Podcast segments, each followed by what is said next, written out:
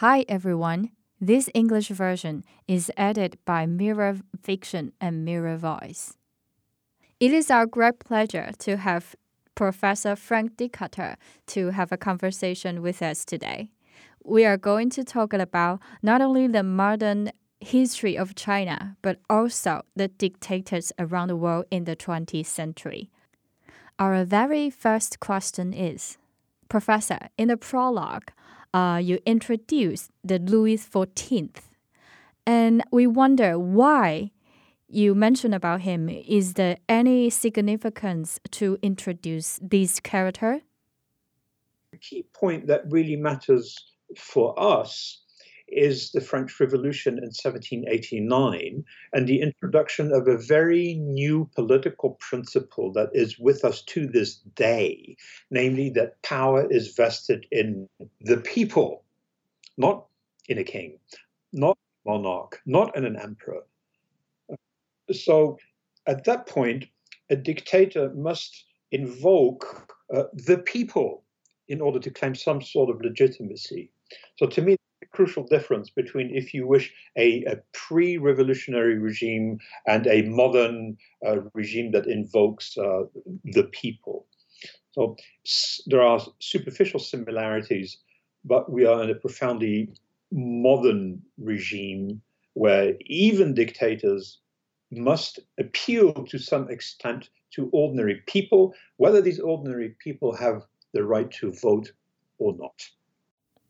So we can say that Louis XIV is just like a mirror, or in another way, say that after French revolutions or uh, the Civil War in America, um, can we say dictatorship is a, a phenomena of the development of um, democracy? it's related to another question what exactly is a dictator? I think here we must really have in mind um, a crucial distinction that runs all the way from the French Revolution, 1789. You, you might, of course, also mention uh, England, uh, which slightly different political context with the, the 1688 revolution. But the key point is that the principle that runs all the way till today, and that is that power is vested in the people. But then the question really is what does one do with power? And there is a very simple choice. Um, you either have a monopoly of a power, in which case you are a dictator, you do not wish to share it, or you try, hard as this may be, to have a separation of powers, the uh, Li, the principle of separation of powers, with an independent judicial system with a thriving civil society, with an executive and legislative powers which are separated, uh, with a very complex system which evolves um, slowly but steadily over time. So, this is the key principle of the 20th century. Do you have a monopoly over power or do you have separation of powers? These are two entirely incompatible systems. On the one hand, you have dictators with a monopoly. On the other hand, you have democracies with separation of powers. In the book, you mention how dictators learn from each other. And there were two pairs of examples, like Mao Zedong and Stalin, and Mussolini and Hitler. Please elaborate these cases and what do you see in them? Um, I mean, Hitler learns from Mussolini, and both of them, of course, learn from Lenin. And it's also true Mao is very much concerned with, with Stalin. At, at heart, really, what does a dictator do? A, a dictator is a student of power. A dictator is someone who studies power, how to acquire it, and how to keep it. So, how, how do you study power? Really is the question. Well, you can either read books, and Mussolini was a voracious reader, so was Adolf Hitler, and so were quite a number of these dictators. But most of all, you can try to, to find out how others do it. So they're constantly watching what their peers in the field, so to speak, are doing.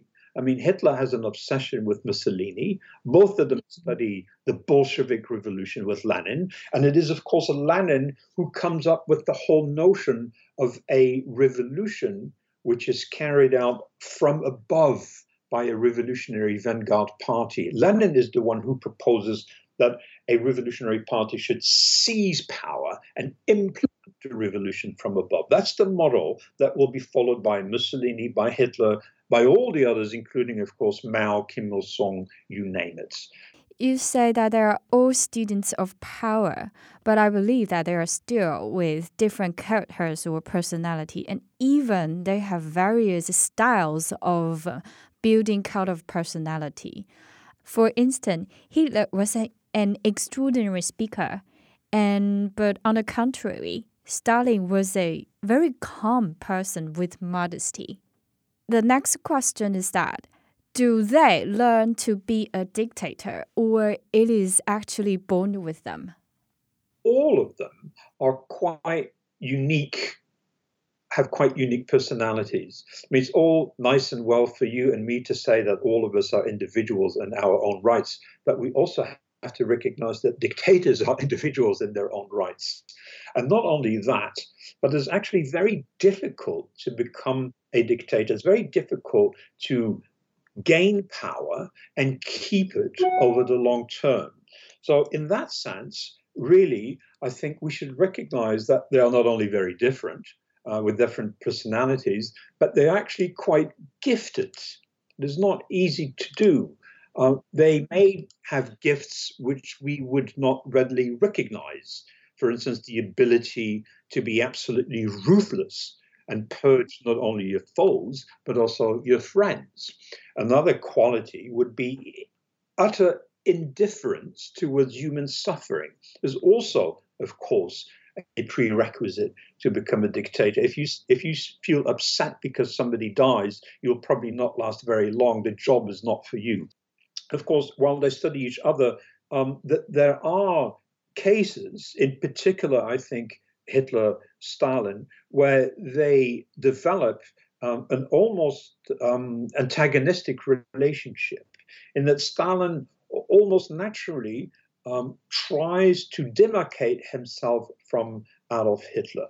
Um, Hitler, as we know, man speaks and speaks extremely well, by the way. Uh, he's able to, to speak without notes for, for 20, 30, 40 minute, minutes and really keep an audience interested. We always see him as somebody who exaggerates his features.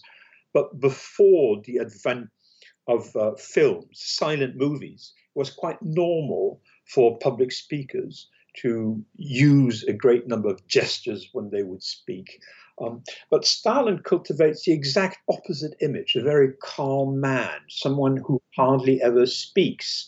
To some extent, you might say that he is a very distant figure. Uh, Russians might see him once or twice a year, standing on the red on on, in, on the rostrum in Red Square, on the occasion, for, for instance, of, of the October Revolution uh, or on May Day. Uh, he barely speaks. Some people don't even recognize his voice. He is really uh, a very distant figure who conveys power through absence. Whereas Hitler, on the contrary, is very much there uh, on radio. Is very interesting anecdote. When Goebbels fails to make enough out of radio, um, Hitler's quite disappointed and hires someone else to make sure that good movies are made about him. You see him in the cinema, you see his portrait in newspapers, you read his speeches, uh, he's heard over the radio. There's no escape from Adolf Hitler as a person. So, a very different approach. And this is the, the great paradox of these dictators, including Hitler and Stalin and all the others, by the way, is that at heart, although they will not allow their people to go to the uh-huh. ballot box and vote for them, otherwise it wouldn't be a dictatorship, it would be a democracy. They still want to be acclaimed by their own people. They still want people to acclaim them, applaud them, you know, read their speeches, uh, greet them in public, uh, you know, pay their respects in front of a statue, etc., etc. And the reason for that, I think, is quite simple. It, it has to do with legitimacy. That that at heart, in the 20th century, even a dictator must somehow pretend that he is a figure loved by ordinary people. And we all know the dictators in the history control the media of broadcasting informations.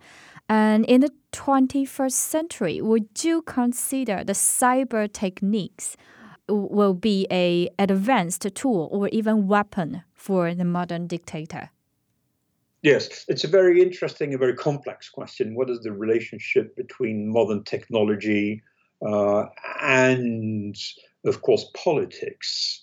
It is true that dictators are very good at using the most advanced technologies to further their message. Mussolini is probably the very first to embrace the radio. You got to remember that Italy in the 1920s and 30s is actually a very poor country. Yet Mussolini uh, makes sure that radios are widely distributed, sometimes produced below, sold below cost of production, and displayed public squares so that the nation can listen to his speeches uh, when he appears in public. The same, of course, with, with television. I just mentioned um, uh, how Hitler used um, Leni Riefenstahl to produce a whole series of movies which were shown uh, in cinemas, but also taken taken you know to to the countryside in, in, in, mobile trucks where everybody must go and watch these movies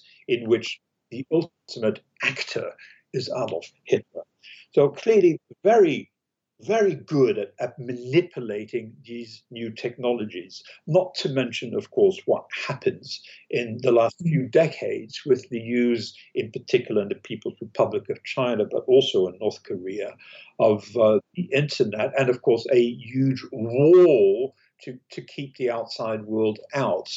Um, but ultimately, when it comes to a modern technology like the internet, um, you can use it to promote democracy. You can use it to inform people, or, or on the contrary, you can use it to um, really advertise your own dictatorship.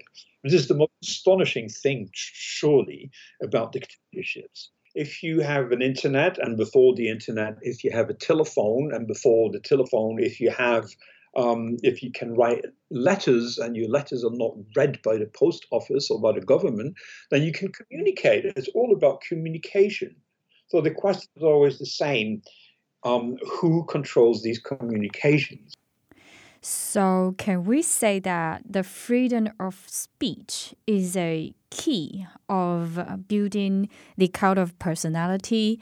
And, or in other words, that in your book, I read about you say they were a lot of liars and they uh, actually becomes a circle of lies and no matter the crowds or even the confidence.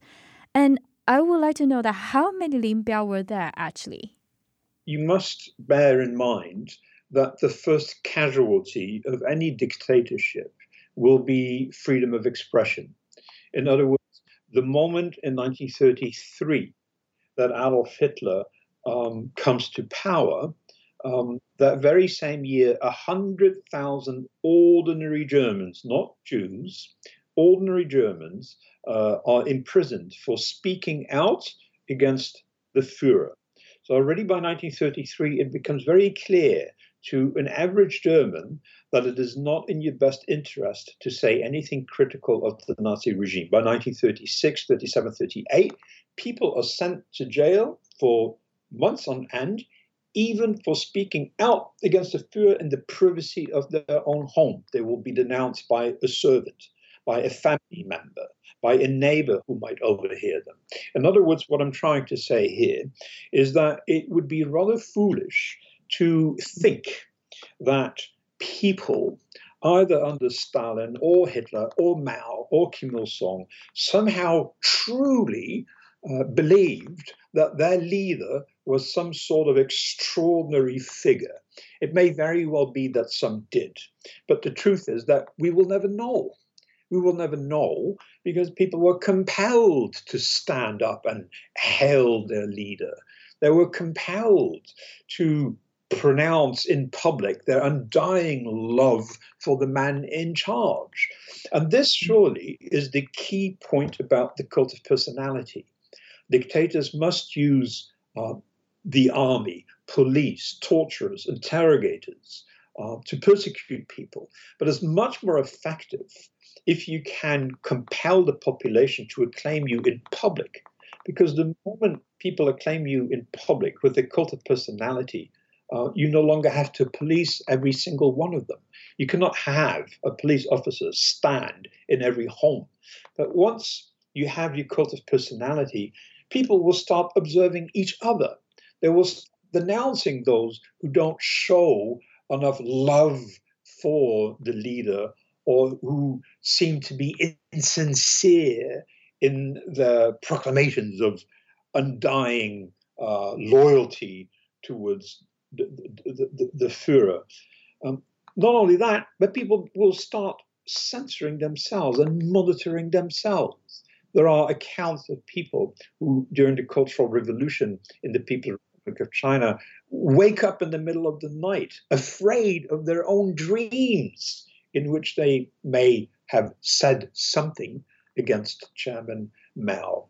So ultimately, what a cult of personality does is that it changes everyone into a liar. You a lie, and I must lie. We all must become liars and convince others that we truly adore the man in charge. Now, the key point here is that you mentioned Lin Biao. The key point is not just ordinary people, but as the people immediately around the dictator. So here's another paradox. If a dictator seizes power, if he takes it that means through a coup, uh, by rigging elections, uh, through a revolution. It means that somebody else can do the same thing to him. It's always a him, by the way. In other words, there's the fear of the stab in the back. And one very effective way to make sure that this doesn't happen as easily as might be the case is the cult of personality. When you compel the people around you at court, number two, number three, number four, five, six, all the way down, all the way down to a local leader, whether we are talking about Nazi Germany or North Korea, the People's Republic of China, um, if all of them acclaim you in front of the others, it becomes very difficult to find out who thinks what. And if you can know what other people think, it becomes much more difficult to organize opposition to the leader. So you pointed out that Lin Biao was quite an extraordinary individual, and, and he, he, he is he, he is indeed in that we have his diary. So in public, he would proclaim his undying love for the genius of Chairman Mao Zedong. Yet in his diary, he would write that the man was an absolute con, that he would take all credit for success for himself, blame others for problems, that the only way to deal with him was to flatter him. So, a very harsh portrayal in Lin Biao's diary of the very man he acclaimed in public. So, we almost have two Lin Biaos the Lin Biao in public and the Lin Biao in private. And ultimately, that divide to some extent or another will affect every single person who lives in a dictatorship. So I can say that not only the dictators themselves, but also all the people, they are very great performers. And however, we can see that the dictatorship or the admirations are like a bubble. It looks fantastic, beautiful, and flying in the sky, but once it just to be poked and everything will be gone.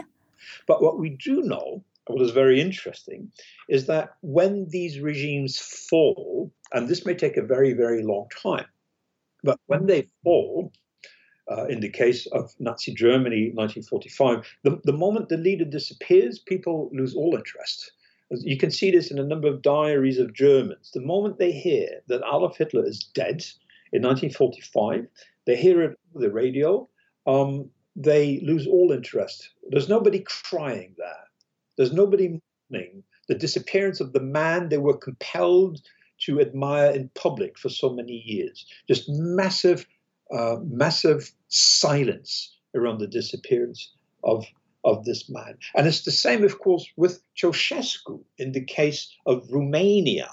We can see um, this um, compulsion to somehow follow what the dictator says, crumble almost to the minute when in 1989, before Christmas, Ceausescu stands on his balcony in Bucharest and gives a speech, and people begin not so much to acclaim him as he is used, but begin to boo him, begin, begin to, to undermine his presentation. So he, he loses his confidence. Begins to negotiate. And that very moment, that very moment, uh, is the start of the revolution. That moment when Ceausescu shows that he falters, when you can hear it in his voice, that moment the revolution starts. And, and you can, of course, people follow it on television in Romania. So the screen blacks out. That's the start of the revolution. A few days later, Ceausescu and his wife are arrested and will be shot against a toilet block on Christmas Eve. That's the end of the dictatorship. It took decades to come, but that moment you, you can almost you can see, you can almost trace it to the minute.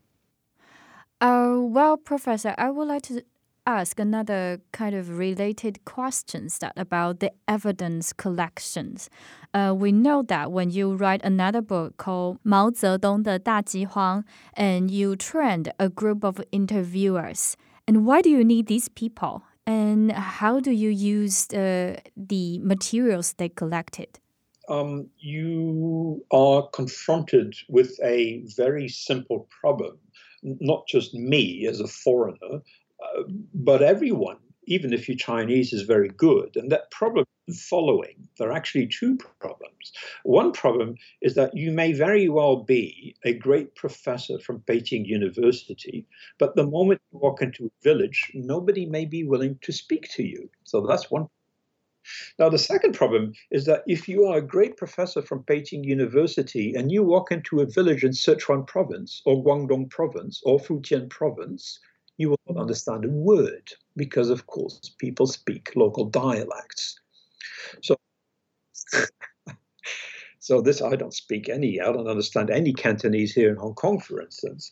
So then the way around that um, is what I call insider interviewing, where you train a number of people, students, for instance, to go back to their own villages or cities, interview people who are very close to them. So there are two advantages. First, these students will speak their own dialect uh, to people who are quite close to them. So that's the second advantage. You get uh, they, they use the same dialect, but they're also quite close to them, which will make it easier for interviewees to actually open up and speak to somebody who's not a direct foreigner.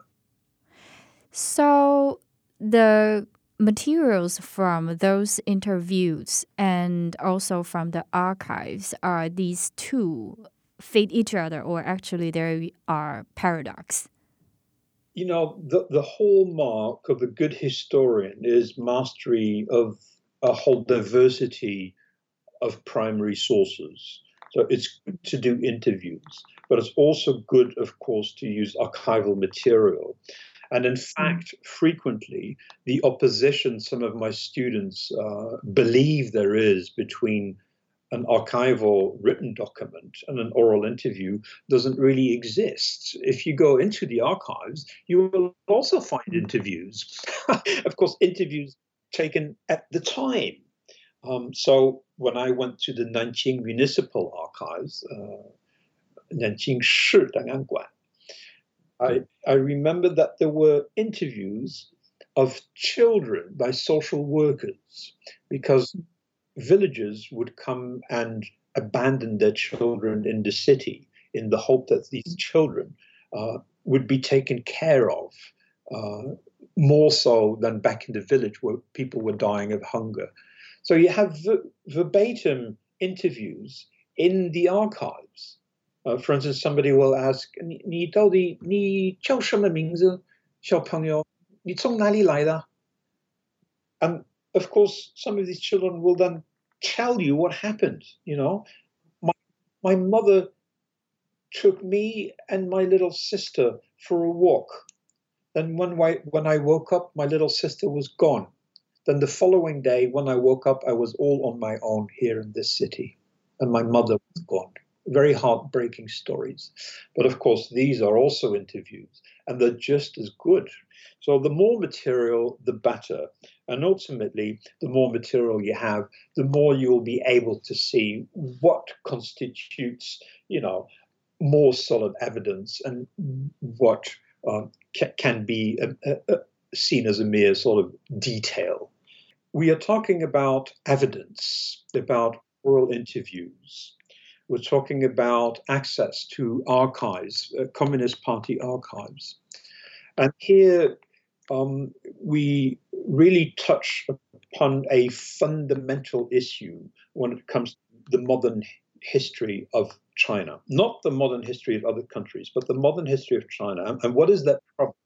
That problem is that the People's Republic of China was closed uh, to foreigners, whether from Japan or Taiwan or the Netherlands or the United States, uh, all the way up till roughly 1978 79. Then it opened up a little bit. Then, of course, you had the massacre 1989 and closure again. And here we are. Uh, very difficult to go and do research. So, what I'm trying to say is that the entire field of modern Chinese history has um, suffered uh, from an, an inability to access primary sources, and that inability has become an unwillingness to look at evidence. This is the biggest issue that if you read books on the modern history of the Soviet Union, uh, or Germany, or France, or Taiwan, you can expect a historian to have a good good mastery of primary sources and evidence. But this is not always the case when it comes to the modern history of China. You also mentioned about the best content about of the Chinese modern history actually from the domestic writers. And how do you reach these people? Yes, well, it's very simple. If you go to an archive, uh, you will see that you're not the only one. There will be local historians, and some of them are very, very good. they, oh yes, uh, well, this is until you know a few years ago. It's changed a lot, but in general, if you if you go to some provincial archive or a municipal archive, uh, you know, let's say I don't know the Hebei Sheng Danganguan or the Nanjing Shi Danganguan, you, you will mm. see immediately that either there is nobody there, which means that you will not be very lucky.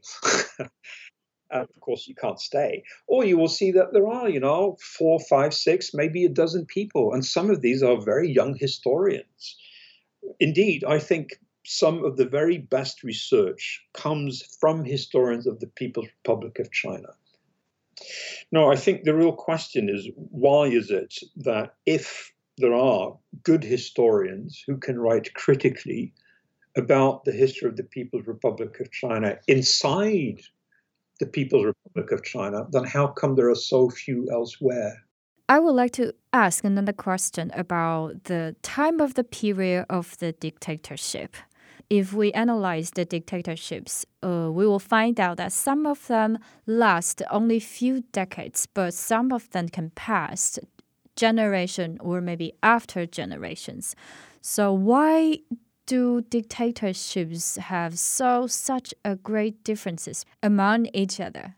Every dictator is concerned about loyalty.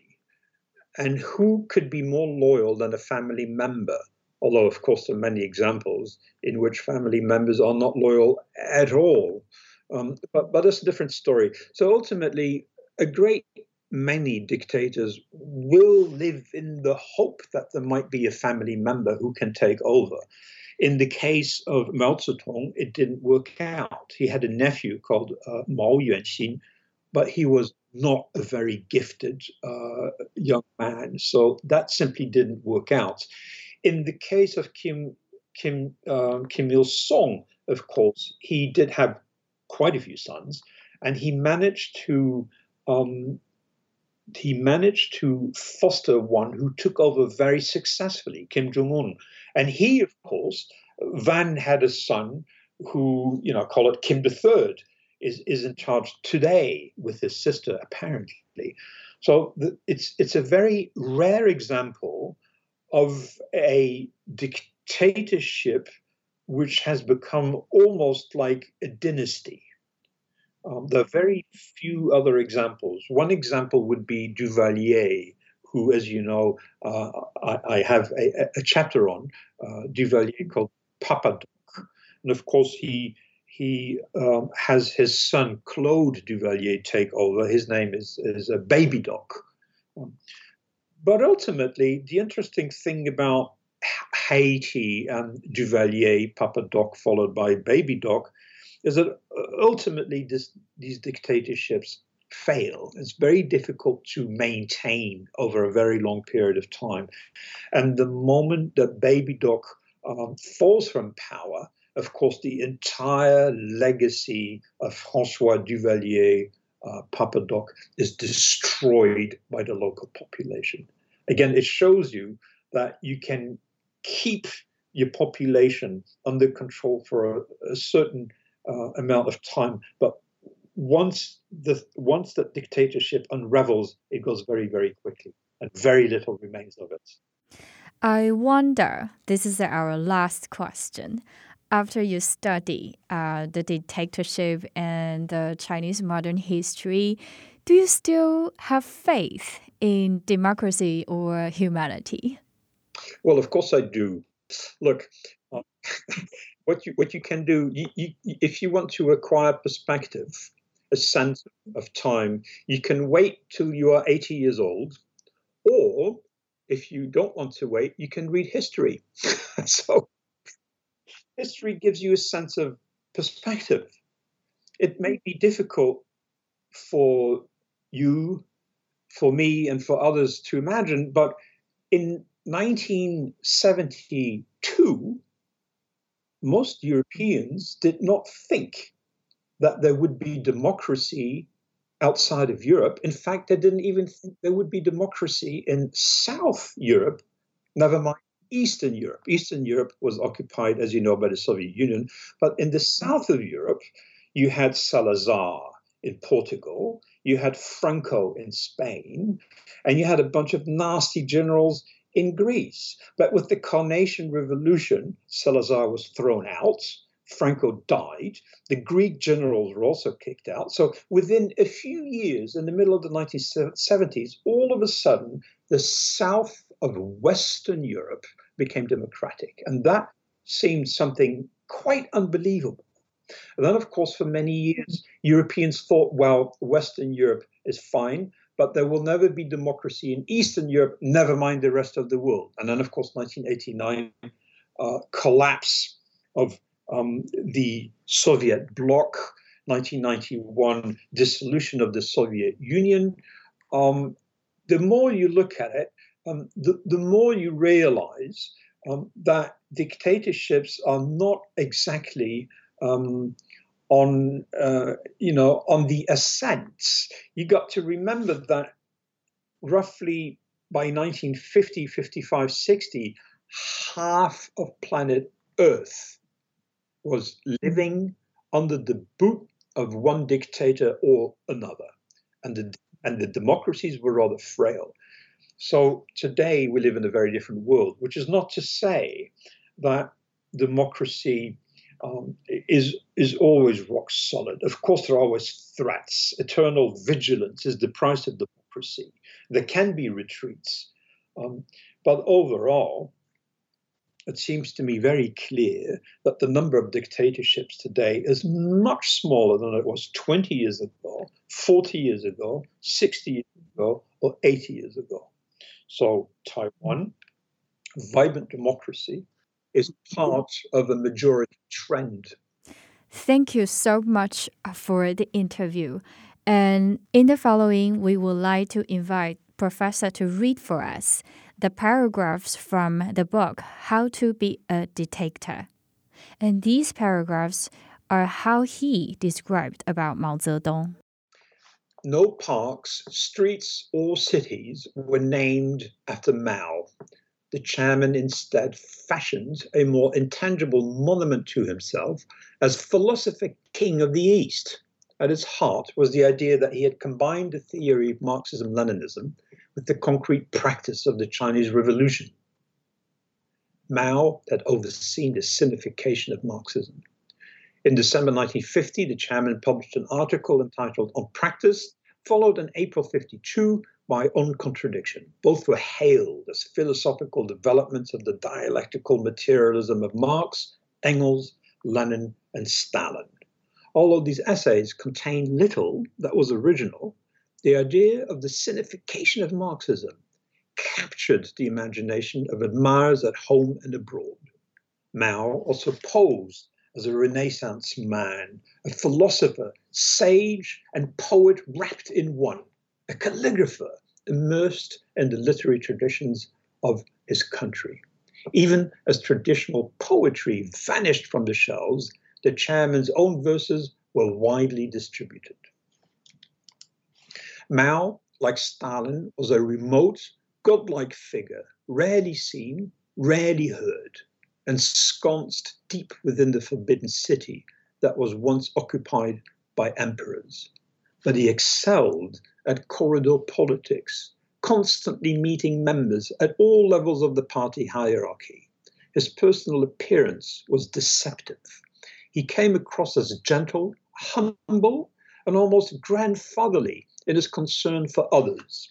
He was a poor public speaker, hampered by a thick Hunanese accent, but a good conversationalist who knew how to put his audience at ease. He walked and spoke slowly, always with great gravitas. He smiled often and benevolently. Quotation He seemed so gentle that few people noticed the cold, appraising eyes or are aware of the ceaselessly calculating mind within, unquote. When he entered a room for a meeting, those present were required to stand up and applaud.